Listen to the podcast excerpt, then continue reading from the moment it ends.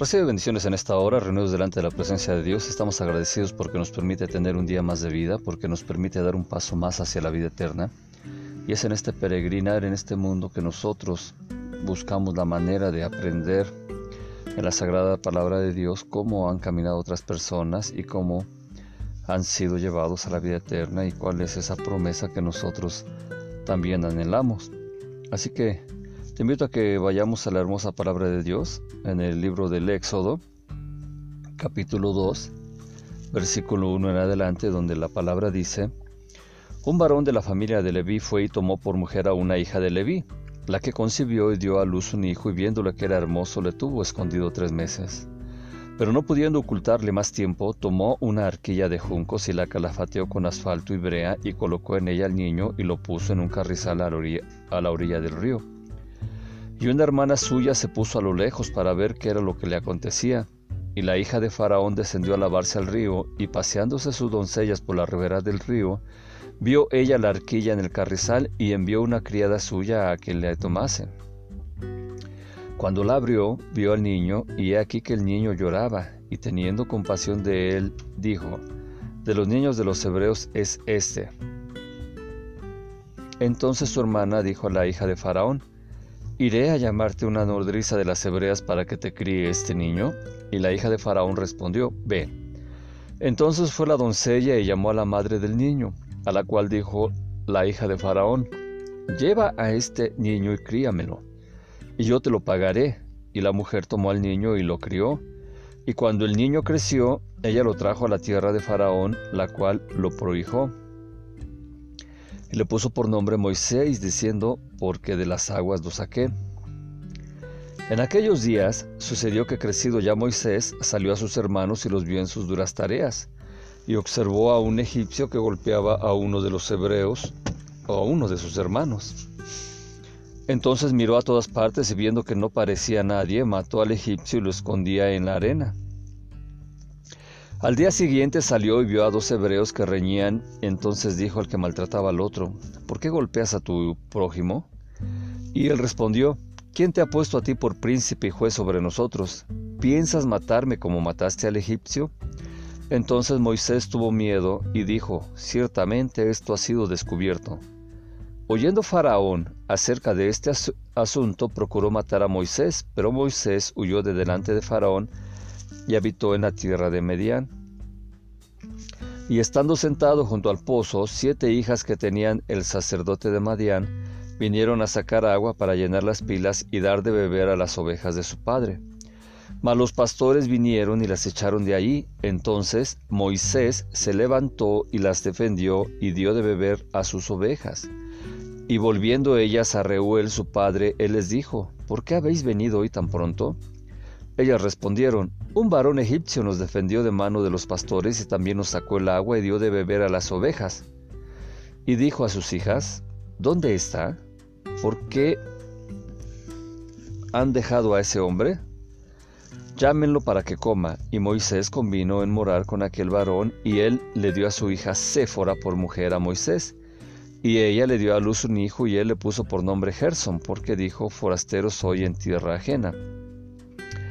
Aconteció que después de muchos días murió el rey de Egipto y los hijos de Israel gemían a causa de la servidumbre y clamaron y subió a Dios el clamor de ellos con motivo de su servidumbre y oyó Dios el gemido de ellos y se acordó de su pacto con Abraham, Isaac y Jacob y miró Dios a los hijos de Israel y los reconoció Dios. Así es que ahora vamos a ver esta parte de la palabra de Dios, cómo nace Moisés y cómo empieza su vida, cómo crece. Y no sé tú, pero cuando dice que Moisés mató a un egipcio, pues obviamente esto es algo que eh, era algo muy grave. Y así, al matar al egipcio, pues él trató de, de que nadie lo supiera, pero fue descubierto. Pero a la luz de la Torah, hoy vamos a ver los nombres de varias mujeres de la Biblia, de varios hombres, que se menciona, por ejemplo, a dos varones hebreos que peleaban entre ellos mismos. Y es impresionante ver cómo eh, a veces en las traducciones que se hace eh, de la Biblia, de la Torah, de la palabra de Dios, no se dan detalles. A veces los que tradujeron piensan que no es tan necesario ahondar más. Y sin embargo, si te dijera que aquí vamos a tener, por ejemplo, eh, relación con el libro de, de, Crónicas, el primer libro de Crónicas, y también vamos a ver la relación que existe, eh, por ejemplo, con el libro de Números, pues tú me, me, vas a decir, pero es que eso todavía ni sucedía, todavía ni estaba, y, y esto, este, pues es muy raro, pero a falta de esas buenas traducciones, a falta de los nombres de las personas que ahí se tenían, pues muchas veces no entendemos bien la hermosa palabra de Dios. Te recuerdo que por ejemplo yo tengo una traducción de la Torah y esa traducción pues nos ayuda para que tengamos más luz, más conocimiento y estemos disfrutando más de la palabra de Dios. Así es que eh, vamos a, a empezar y cuando vemos el, versículo 1 de este capítulo dice que un hombre de la casa de Leví. Fue un hombre de la casa de Leví y desposó a una hija de la tribu de Leví.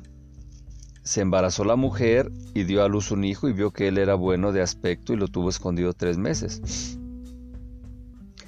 Así que me llama la atención, por ejemplo, que si hablamos de Leví, que hablamos de la tribu de Leví, sabemos que esa tribu fue escogida para el sacerdocio. Sin embargo, todavía en este tiempo no se establecía la tribu de Leví como la tribu del sacerdocio, la tribu que se iba a encargar de tener todas las cosas eh, del tabernáculo, de tener todas las cosas, digamos, de la casa de Dios, de cargarlas, de llevarlas, y también posteriormente de desarrollar el sacerdocio.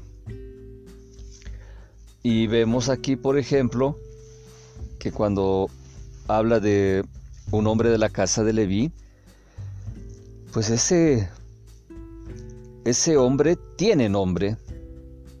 Y así es que se está refiriendo a Anram. Cuando leemos nosotros fue un hombre de la casa de Leví y desposó a una, de la a una hija de la tribu de Leví.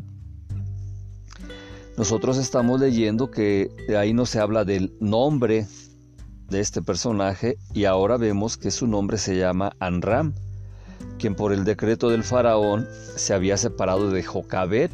Exactamente, Jocabet es su esposa y Jocabet es la mamá de Moisés, la mamá de Miriam y así también de Aarón. Dice entonces que su esposa era Jocabet, pero para evitar la muerte de los hijos que nacían de la unión de de Anran y de Jocabet, él se separó de ella y fue Miriam su hija y así también se estuvo viendo que querían matar a, los varoncitos que nacían, pero ya había nacido Miriam y posteriormente se tenía ahí lo que viene a ser eh, aquí el, el que tenía a su hija Miriam, que era mayor que Moisés, y ahí está Moisés.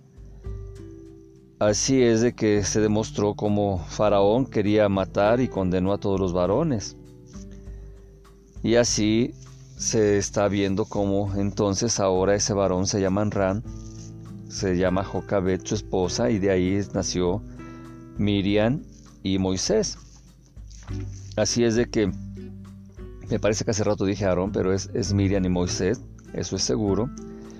Y vemos que es muy importante aquí los nombres porque nos van dando más luz. Ahora eh, vamos a ver también que se está hablando que el nombre de la hija de Faraón se llamaba Villa. Villa. Y ese eh, nombre nos va a aparecer allá en el libro de Crónicas, capítulo 4, versículo 18. Y así ese es el nombre de la hija de Faraón, porque también dice que eh, estaba teniendo lo que es eh, la, hija de Faraón y donde se habla de la hija de Faraón se no tiene el nombre y aquí vemos nosotros que por ejemplo esta hija de, de Faraón pues así está teniendo este nombre. Y nosotros también estamos aprendiendo que se da esta situación con respecto de, de ese nombre que pues está siendo importante con respecto de lo que nosotros estamos leyendo. Así que es importante que se está dando aquí los nombres, aquí estamos viendo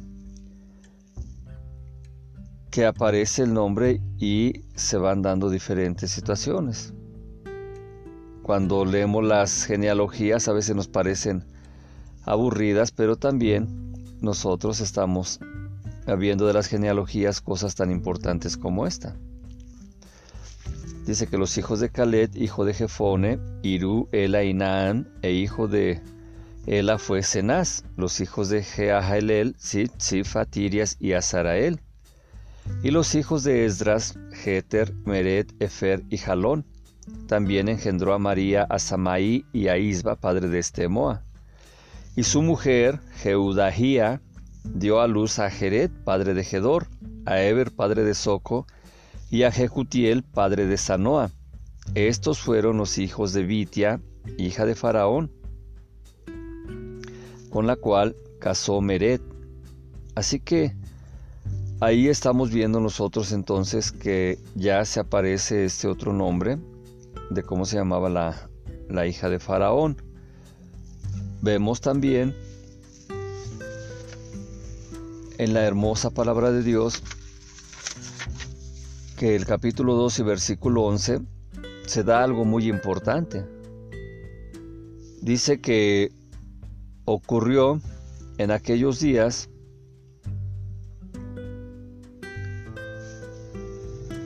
Creció Moisés y salió con sus hermanos y vio sus cargas, y vio a un hombre egipcio golpeando a un hombre hebreo de sus hermanos. Miró para un lado y miró al otro y vio que no había nadie. Entonces mató al egipcio y lo escondió en la arena. Y aquí tenemos que ver que no matarás es uno de los mandamientos que Dios le da a Moisés.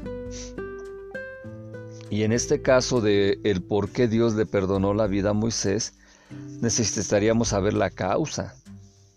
En la Biblia se nos dice que Moisés mató a, un egipcio, pero no se nos dice por qué. Y la Torah nos muestra lo siguiente. Dice que el egipcio había violado a la mujer del hebreo cuando éste no se encontraba en su casa. El hebreo lo supo por eso el egipcio lo castigaba duramente para adentrarlo y que no lo denunciara. Asimismo, en caso de que lo denunciaría por el adulterio, le servía de defensa decir que era una calumnia, en venganza al castigo que había recibido. Así que ahí estamos viendo cómo astutamente ese egipcio había violado a esa mujer del hebreo. Y cuando éste eh, supo que había sido violado a su mujer, entonces fue castigado duramente. Cuando es castigado, entonces el, el egipcio lo tenía amenazado, porque sabía que si lo denunciaba por adulterio, le servía de defensa y decía que era una calumnia porque se quería vengar del duro castigo que estaba recibiendo. Así de que cuando en Egipto un hombre libre violaba a la esposa de un esclavo, pues esto se castigaba. Así que es muy importante que se esté teniendo aquí la causa por la cual Moisés mató a, ese hombre. Porque ahí estaba viendo que ese hombre egipcio había golpeado al hebreo. Y él quería saber la causa y la causa es precisamente esa, que había sido una violación y eso. Entonces Moisés se enojó porque era injusto lo que estaba haciendo ese egipcio y lo mató. La ira lo llevó a matarlo. Así que miró para un lado y miró para el otro, ve que nadie lo veía, según él, lo mató y lo escondió en la arena. Esto desafortunadamente lo, supo el faraón, pero Moisés trató de salir al segundo día como si nada. Después, primer día mató al egipcio, el segundo día salió y he aquí que dos hombres hebreos estaban peleando. y dijo al, dijo al malvado, ¿por qué vas a golpear a tu prójimo? Y contestó el malvado, ¿quién te ha puesto por hombre, príncipe y juez sobre nosotros? ¿Acaso para matarme tú lo dices como has matado al egipcio? Entonces temió Moisés y dijo, ciertamente fue sabido el asunto. Lo oyó Faraón y lo andaba buscando para matarlo. Así que Moisés huyó de Faraón y se fue a la tierra de Madián. Esto pareciera algo muy simple, sin embargo tenemos que estar viendo también que esta otra situación nos está dando pie para algo muy importante. Dice que había unos hombres peleando, riñendo, dos hebreos. Pero ¿quiénes eran esos hombres que estaban peleando? ¿Por qué estaban riñendo? Y así estamos nosotros llegando a la siguiente situación. Los nombres de esos dos hebreos que estaban peleando eran Datán y Abirán.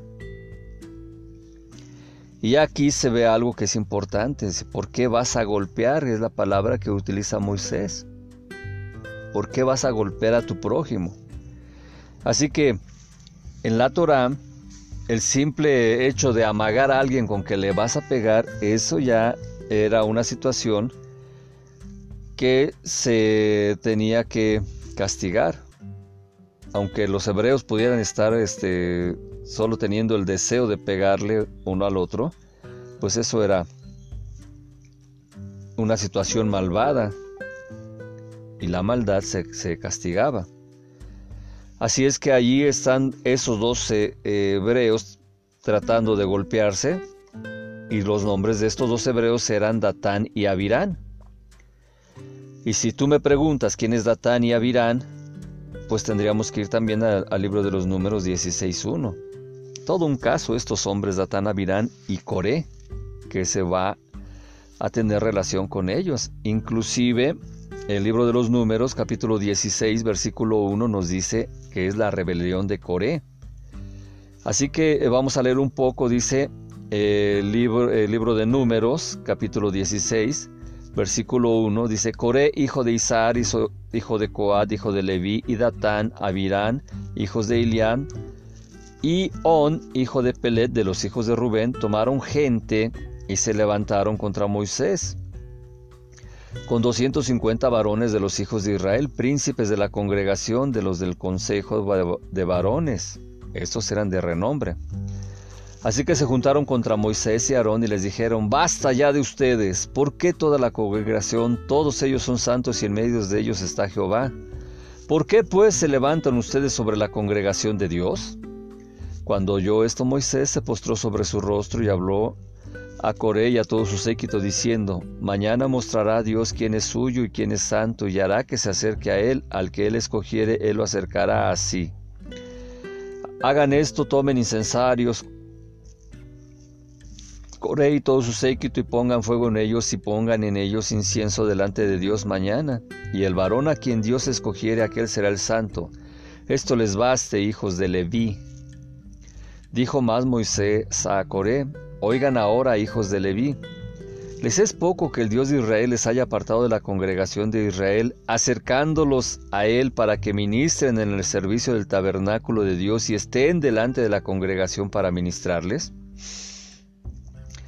Y que te hizo acercar a ti y a todos tus hermanos los hijos de Leví contigo, procuran también el sacerdocio, y esto es muy importante eh, que te quiero mencionar, que se menciona la tribu de Leví, y la tribu de Leví son los que cargan el tabernáculo, son los que llevaban las cosas sagradas de Dios, pero ellos no eran sacerdotes. A mí me impresiona en estos días que la gente dice, es que yo soy levita. Ah, tú eres levita y andas cargando las cosas del tabernáculo, andas cargando las cosas sagradas, las tienes bajo tu custodia, sabes cuántas son, tienes el inventario de todo eso. Pero la gente ahora se dice que son levitas porque cantan, eso está mal. Eso está mal. Dice, por tanto tú y todo tu séquito sean los que se junten contra Dios, pues Aarón, ¿qué es para que contra él murmuren? Y envió Moisés a llamar a Datán y a Abirán, hijos de Eliad, Mas ellos no respondieron y dijeron, también no iremos allá. Es poco que nos hayas hecho venir de una tierra que destila leche y miel para hacernos morir en el desierto, sino que también te enseñorees de nosotros imperiosamente. Ni tampoco nos has metido tú en tierra que fluya leche y miel, ni nos has dado heredades de tierras y viñas. ¿Sacará los ojos de estos hombres? No subiremos. Y esa es la misma expresión que utilizaron en el libro de Éxodo, en Shemot, donde está en el día segundo donde se iban a pelear estos dos. Después de que se iban a pelear, Datán y Abirán, pues ahí también estaban diciéndole a Moisés, ¿quién te ha puesto por hombre, príncipe y juez sobre nosotros? Entonces, ellos seguían teniendo esas ideas de que Moisés no tenía nada que ver con ellos, que ellos eran más importantes que Moisés ya ah, habían pasado desde que pronunciaron esta palabra 40 años, porque Moisés regresó a los 80 años a Egipto y sacó al pueblo. Y aún estos tenían esa idea de, de querer hacer menos a Moisés. Así que Moisés se enojó en gran manera y dijo, a Dios, no mires a su ofrenda, ni aún un asno he tomado de ellos, ni a ninguno de ellos he hecho mal. Después dijo Moisés a Coré, Tú y todo tu séquito poneos mañana delante de Dios, tú y ellos y Aarón, y tome cada uno su incensario, ponga incienso en ellos y acérquense delante de Dios cada uno con su incensario, 250 incensarios. Tú también y Aarón cada uno con su incensario. Y tomó cada uno su incensario y pusieron en ellos fuego y echaron en ellos incienso y se pusieron a la puerta del tabernáculo de reunión con Moisés y Aarón. Ya Coré había hecho juntar contra todos ellos a la congregación a la puerta del tabernáculo de reunión. Entonces la gloria de Dios apareció ante toda la congregación. Y Dios habló a Moisés y a Aarón diciendo, apartaos de entre esta congregación y los consumiré en un momento. Y ellos se postraron sobre sus rostros y dijeron, Dios, Dios de los espíritus de toda carne, no es un solo hombre el que pecó, ¿por qué airarte contra toda la congregación? Entonces Dios habló a Moisés diciendo, habla a la congregación y diles, apártense de en derredor de la tienda de Coré, Datán y Abirán. Entonces Moisés se levantó y fue a Datán y Abirán, y los ancianos de Israel fueron en pos de él. Y él habló a la congregación diciendo, apártense de las tiendas de estos hombres, y no toquen ninguna cosa suya para que no perezcan en todos sus pecados. Y se apartaron de las tiendas de Coré, de Datán y de Abirán en derredor, y Datán y Abirán salieron y se pusieron a las puertas de sus tiendas con sus mujeres, sus hijos y sus pequeñuelos. Y dijo Moisés, en esto conocerán que Dios me ha enviado para que hiciese todas estas cosas y que no las hice de mi propia voluntad. Si como mueren todos los hombres murieren estos, o si ellos al ser visitados siguen la suerte de todos los hombres, Dios no me envió. Mas si Dios hiciere algo nuevo y la tierra abriere su boca y los tragare con todas sus cosas y descendieren vivos al Seol, entonces conocerán que estos hombres irritaron a Dios. Y aconteció que cuando cesó él de hablar todas estas palabras, se abrió, la tierra que estaba debajo de ellos, abrió la tierra su boca y los tragó a ellos y a sus casas a todos los hombres de Coré y a todos sus bienes, y ellos con todo lo que tenían descendieron vivos al Seol, y los cubrió la tierra y perecieron de en medio de la congregación. Y todo Israel, los que estaban en derredor de ellos, huyeron al grito de ellos, porque decían, no nos trague también la tierra. También salió fuego de delante de Dios y consumió a los 250 hombres que ofrecían el incienso. Así que aquí estamos viendo cómo esta situación que se está dando con estos dos hombres que reñían, que ya ahora sabemos que se llamaban Datán y Abirán, y después se les juntó Coré. Ahí vemos cómo estos hombres causaron tanto daño aún 40 años después de que haya sucedido esto, ellos estaban causando daño y en ese daño que causaban pues tenían allí todas esas cosas que ponían a, eh, querían poner en duda el lugar que Dios le había dado a Moisés. Hay una cosa importante en el versículo 14 también cuando dice, tú lo dices. Entonces, esta cuestión que dice, eh, que tú lo dices, tiene que ver con que eh, en la Torah se explica que cuando Moisés mató al egipcio, pues ellos le dijeron, este, Datán y Abirán, ¿quién te ha puesto por hombre y príncipe sobre, sobre nosotros? ¿Acaso para matarme tú lo dices como has matado al egipcio? Entonces temió Moisés y dijo, ciertamente fue sabido el asunto. Aquí tenemos que estar entendiendo nosotros la siguiente situación. Esta palabra tú lo dices, tiene que ver con uno de los nombres secretos de Dios.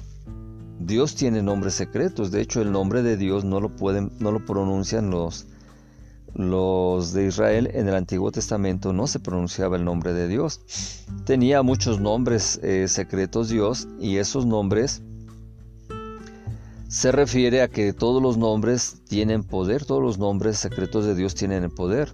Así que siendo el Creador omnipotente, también sus nombres son sagrados y tienen poder.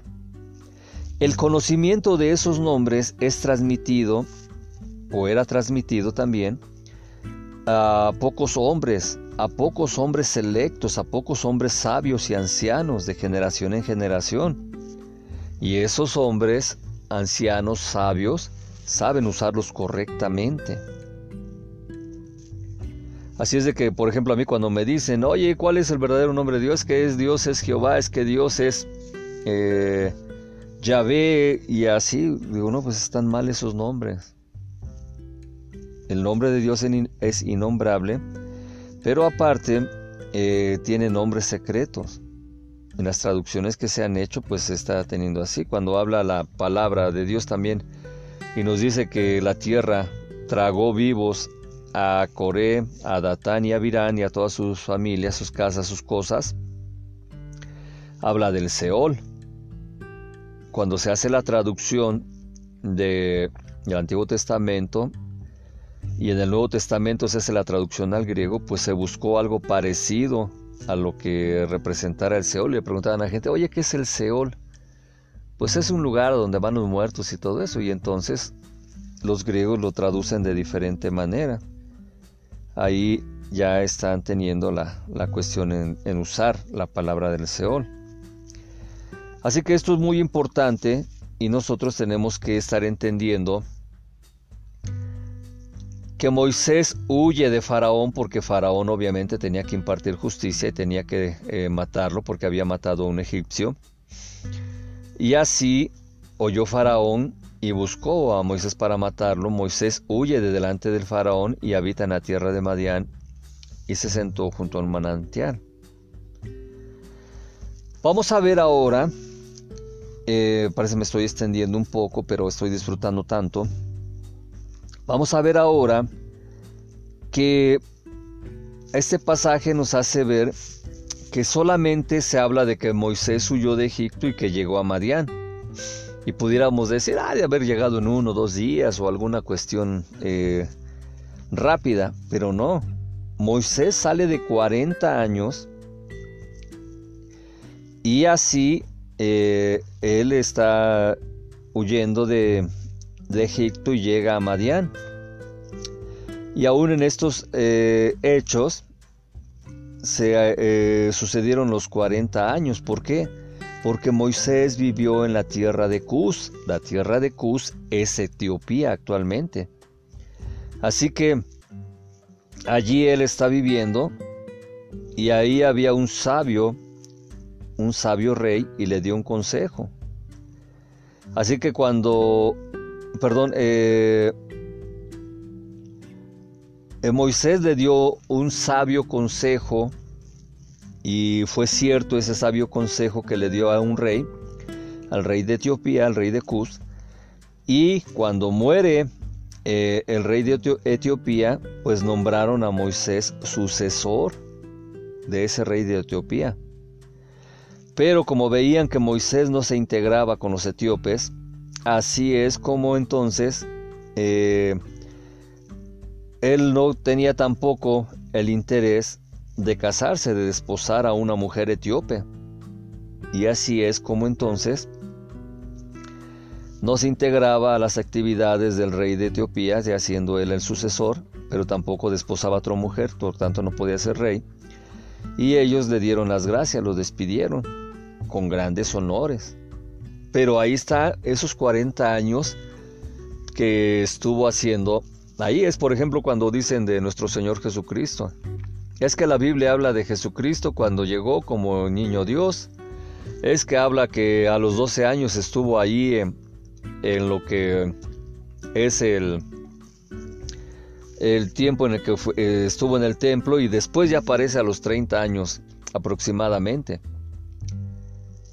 Obviamente el tiempo que no se habla de lo que hizo nuestro Señor Jesucristo es como este caso de Moisés, que Moisés saliendo de Egipto y llegando a Madián pasó 40 años. Ahorita estamos eh, leyendo y aprendiendo que Moisés vivió en Etiopía durante el transcurso en esos 40 años hasta que llegó a Madián. No es que salió de Egipto y luego, luego llegó a Madián, no. Salió de Egipto, transcurrieron 40 años y de ahí llegó entonces, eh, vivió 40 años en Etiopía y llegó a Madián. Muy importante también es saber por qué el sacerdote de Madián tenía siete hijas y ellas estaban trayendo el agua, extrayéndola, llenando los bebederos para dar de beber a las ovejas de su padre. Y también saber por qué llegaron unos pastores y las echaron, y por qué Moisés las salvó y dio de beber a sus ovejas. Este sacerdote se llama Reuel y es su padre de ellas.